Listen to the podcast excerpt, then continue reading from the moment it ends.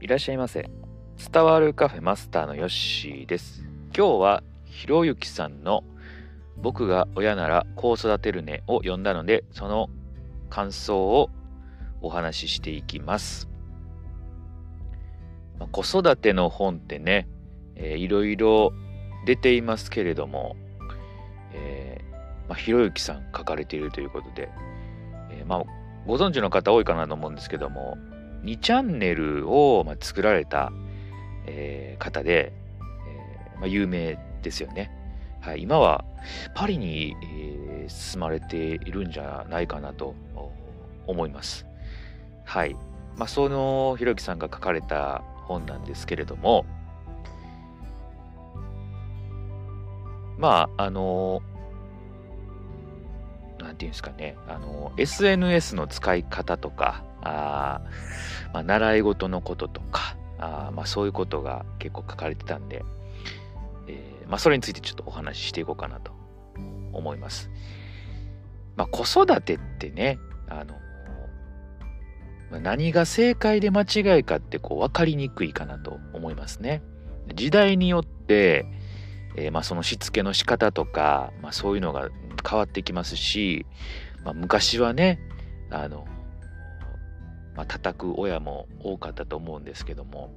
今ねそんなことしてたらもう虐待やって言われかねないんで、まあ、まだまだねそういう、まあ、体罰とかあそういうのを使ってねあの子育てする家庭もあるのかもしれないんですけども、えーまあ、今今この時点ではねあんまりそういうの良くないと。いうふうに言われてますよね。なので、まあ、僕もあの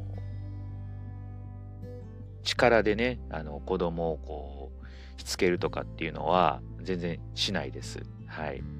まあ、ただねそのやっぱ言葉とかねあの怒ってしまうこともありますし、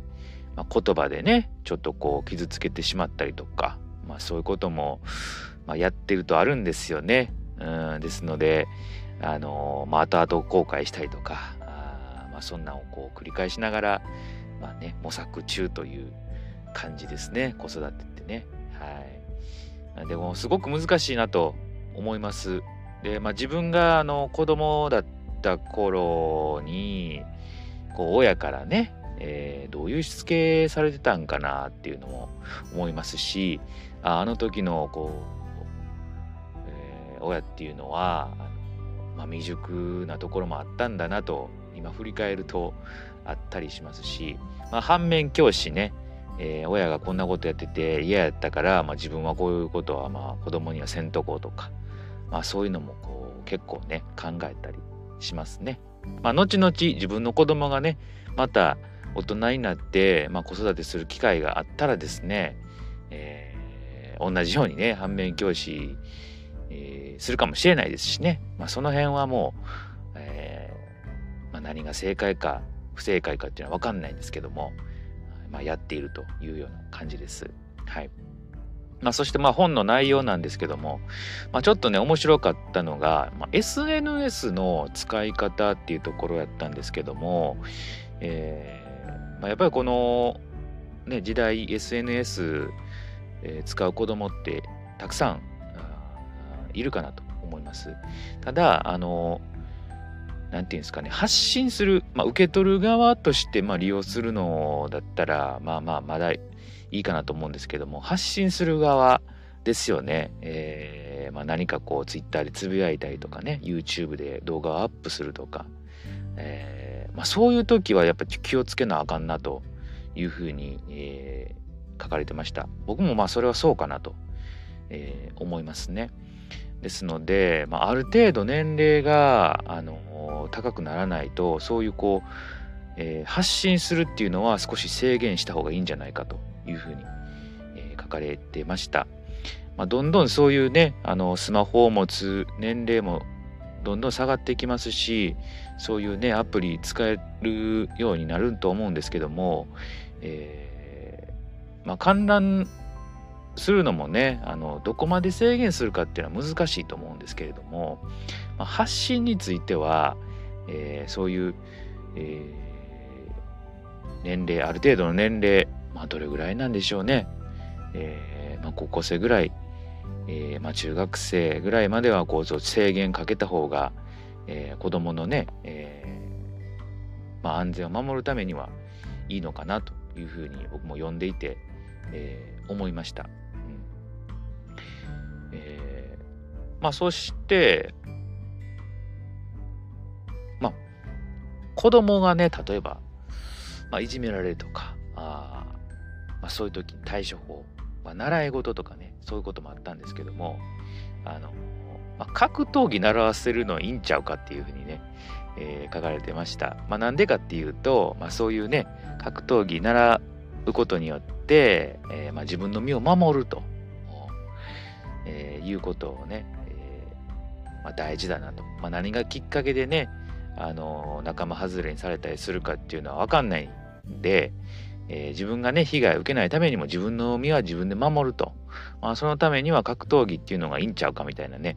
えー、なかなかひろゆきさんらしいあのこと書かれてたなというふうに思います。まあ習い事に関してはね自分の好きなもんやったらいいんちゃうかなと、うん、思いますね。でまあその中でね、えーまあ、そういうことも言われ好きなことさせたらいいっていうことなんですけども、まあ、何にもないとかね、えー、そういうこういじめられる心配があるんなら、まあ、格闘技やっとく方がいいんじゃないかっていうことも言われてました。はい。うん、であと環境ってやっぱ大事なんだなっていうところなんですけども、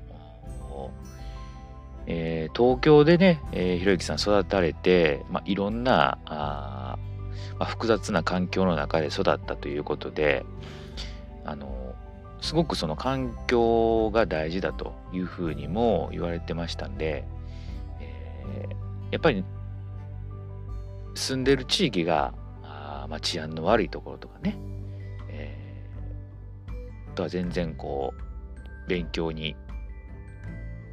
励まないような地域とかっていうんであればあちょっとその子供のためを思ってえー、引っ越すとかっていうのも一つ、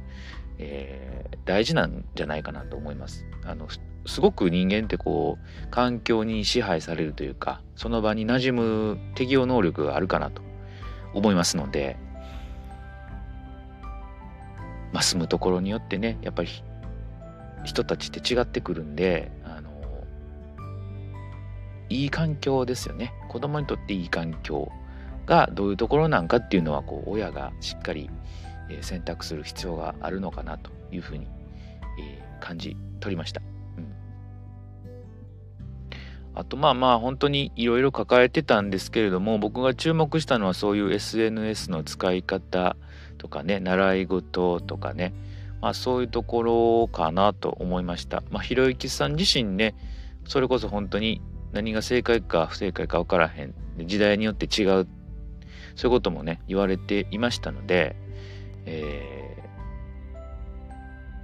ー、まあね本当にどれがいいかっていうのは分かんないんですけども、まあ、そんな中あの、まあ、親は親なりに、えーまあ、努力していると。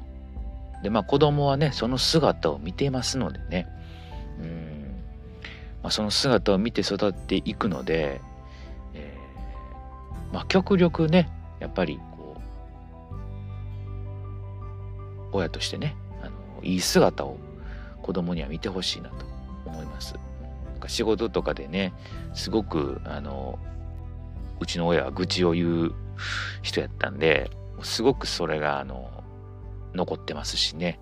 あの仕事ってそういうもうしんどいことなんやなと思いながらずっと聞いてたんで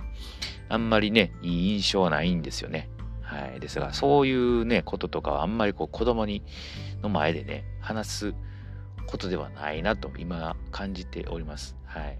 僕全然家でね、仕事のこう話とかしないんですけどね。はい。まあそれもいいんかどうかわかんないですけどね、楽しかったらね、話してもいいかなと思うんですけども、えー、なんかこう愚痴言ったりとかね、しんどいとか辛いとか、そういうのをこう子供の前で、えー、言うのはちょっと避けるとかね、そういうのをやっております。はい。えー、ぜひとも、まあ、子育てね、えー、終えられた方も今されてる方も聞いてくださってるかなと思いますんで、えー、一度ねまた読んでいただけたらよりわかるかなと思いますすごく面白かったですので読んでほしいなと思いました。はい。ということで今日はひろゆきさんの僕が親ならこう育てるねを読んだ感想をお話ししました。それではまたのご来店お待ちしております。